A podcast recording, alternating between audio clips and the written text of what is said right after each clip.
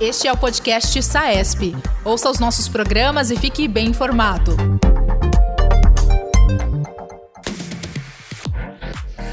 Olá, sejam bem-vindos ao SAESP Podcast, o podcast oficial da Sociedade de Anestesiologia do Estado de São Paulo. Você está comigo, Guilherme Barros. Hoje o nosso podcast é intitulado Tapentadol, o que tem a acrescentar ao tratamento da dor? E comigo está o meu querido e amigo, super conhecido, professor João Batista, que é professor da Universidade Federal do Maranhão e é também membro do Comitê de Dor da World Federation. Vamos conversar sobre como o tapentadol pode impactar a nossa clínica diária no tratamento de pacientes portadores de dor e as suas peculiaridades. Querido João, seja muito bem-vindo. Obrigado, Guilherme. Muito bom estar aqui nesse podcast e falar de um tema excitante, como é um novo fármaco é, para o tratamento da dor. Para começar, João, acho que é bastante interessante que a gente entenda por que, que esse opioide, tapentadol, tem sido denominado como sendo um opioide atípico. O que o faz? O que o torna atípico? Essa denominação é extremamente importante, é, que todo mundo entenda, porque é uma denominação mais recente. Opioide atípico é todo opioide que não age só em receptor Mi. Ele, além do receptor Mi, ele age em outras vias. E o tapentadol age na via noradrenérgica de uma maneira muito é, importante, de uma maneira muito substancial e que faz grande diferença no seu mecanismo de ação. Isso é bastante curioso, especialmente quando a gente tem em consideração que outros opioides que estão no mercado brasileiro também têm comportamentos atípicos. Né? Então, o que o tapentadol é diferente em relação a esses outros opioides, em particular o tramadol? Exatamente. Então, o tramadol também é um opioide atípico, age em receptor Mi e age na via serotoninérgica e noradrenérgica, mas age muito mais na via serotoninérgica. Então, esse perfil do tramadol fez dele um, um opioide atípico muito usado em todo o mundo.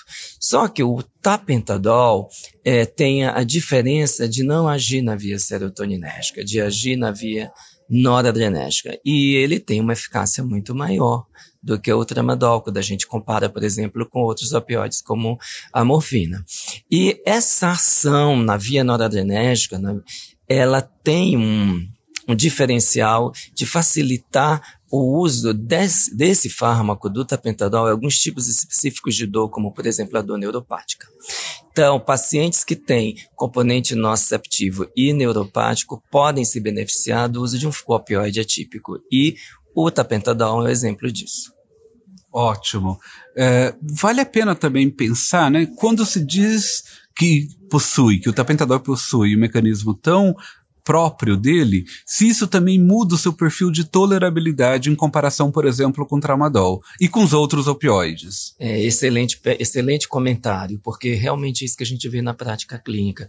O fato do tapentadol sair da via é, serotoninérgica e estar concentrado na via noradrenérgica, por exemplo, reduz o potencial de náusea e vômito, ele é muito mais tolerado.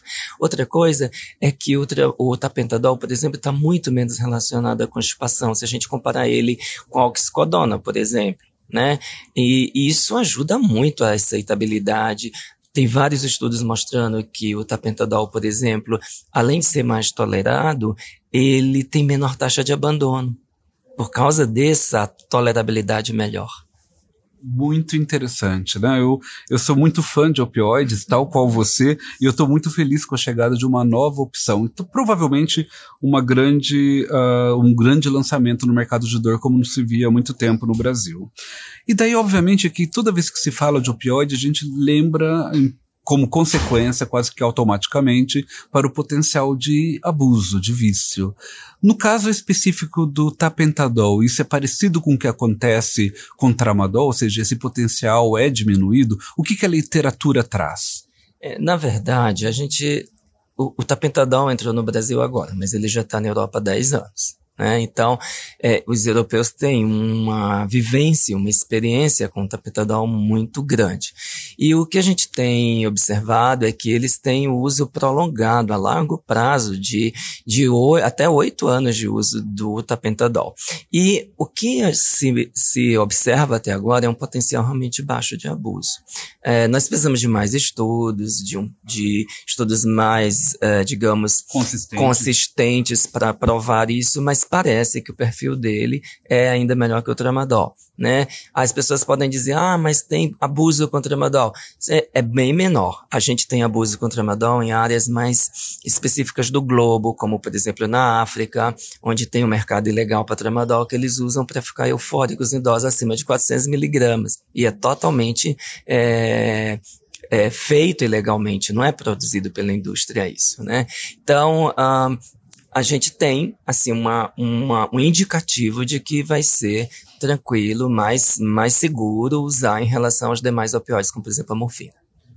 Chama atenção, entretanto, o fato, João, de que, apesar de, teoricamente, e os dados de farmacovigilância europeu provavelmente têm provado isso, de que o, que o tapentadol tem um perfil de segurança maior pro, em relação ao vício, que na nossa legislação a Anvisa acabou classificando ele como um opioide potente e que necessita de receituário do tipo A.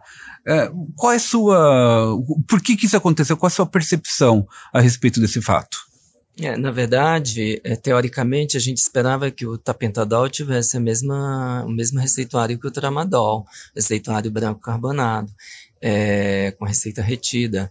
Mas isso não aconteceu e uma das principais razões é que eu acho que a Anvisa é, importou um pouco a crise americana, né? a crise de opioides que tem nos Estados Unidos, principalmente no Canadá, e ficou um pouco com receio de ter mais um opioide, isso está relacionado a abuso. Eu creio que foi por aí, a, a, o fabricante já recorreu, mas a Anvisa negou. Eu acho que vai continuar é, recorrendo, né, como aconteceu com a Oxcodona, por exemplo, que é, conseguiu é, fazer o, ó, a regulação para a receita branca carbonada.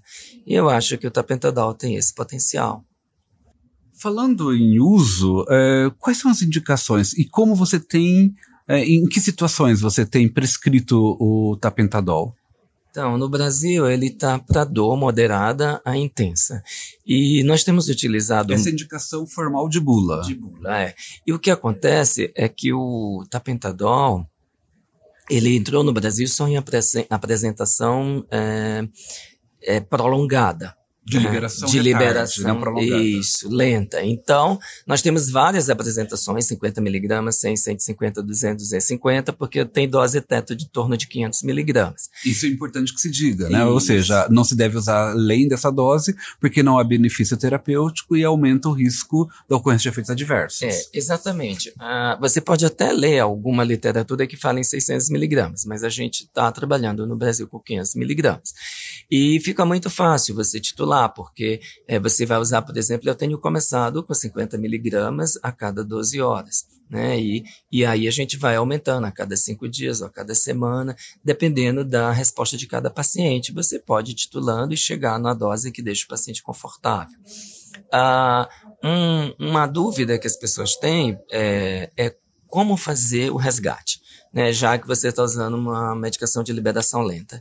É possível usar uma medicação, uh, um, uma, um opioide de ação rápida, por exemplo, como a morfina. Você pode fazer o cálculo da dose e usar de 5 a 15% da dose plena, que seria de morfina, como resgate para esse paciente, se for necessário.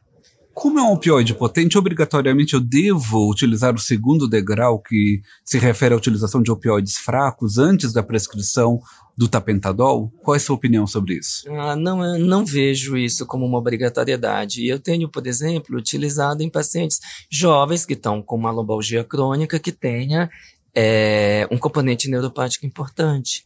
Então, a gente pode usar, é, começar com o tapentadol sem nenhum problema. Ótimo, eu agradeço imensamente, João, de, por ter compartilhado conosco uh, os seus conhecimentos sobre esse novo analgésico super interessante. Espero poder contar com você em outras oportunidades. E você, ouvinte, se tem alguma crítica ou sugestão para o nosso programa, fale conosco por meio de nossas redes sociais, saesp.anestesia no Instagram, Facebook e LinkedIn. No Twitter, busque por saesp. Obrigado. Acesse também nosso site www.saesp.org.br e confira todos os nossos produtos e novidades. Até o próximo Saesp Podcast. Este é o podcast Saesp. Ouça os nossos programas e fique bem informado. Toda quarta-feira, conteúdos novos com temas da atualidade.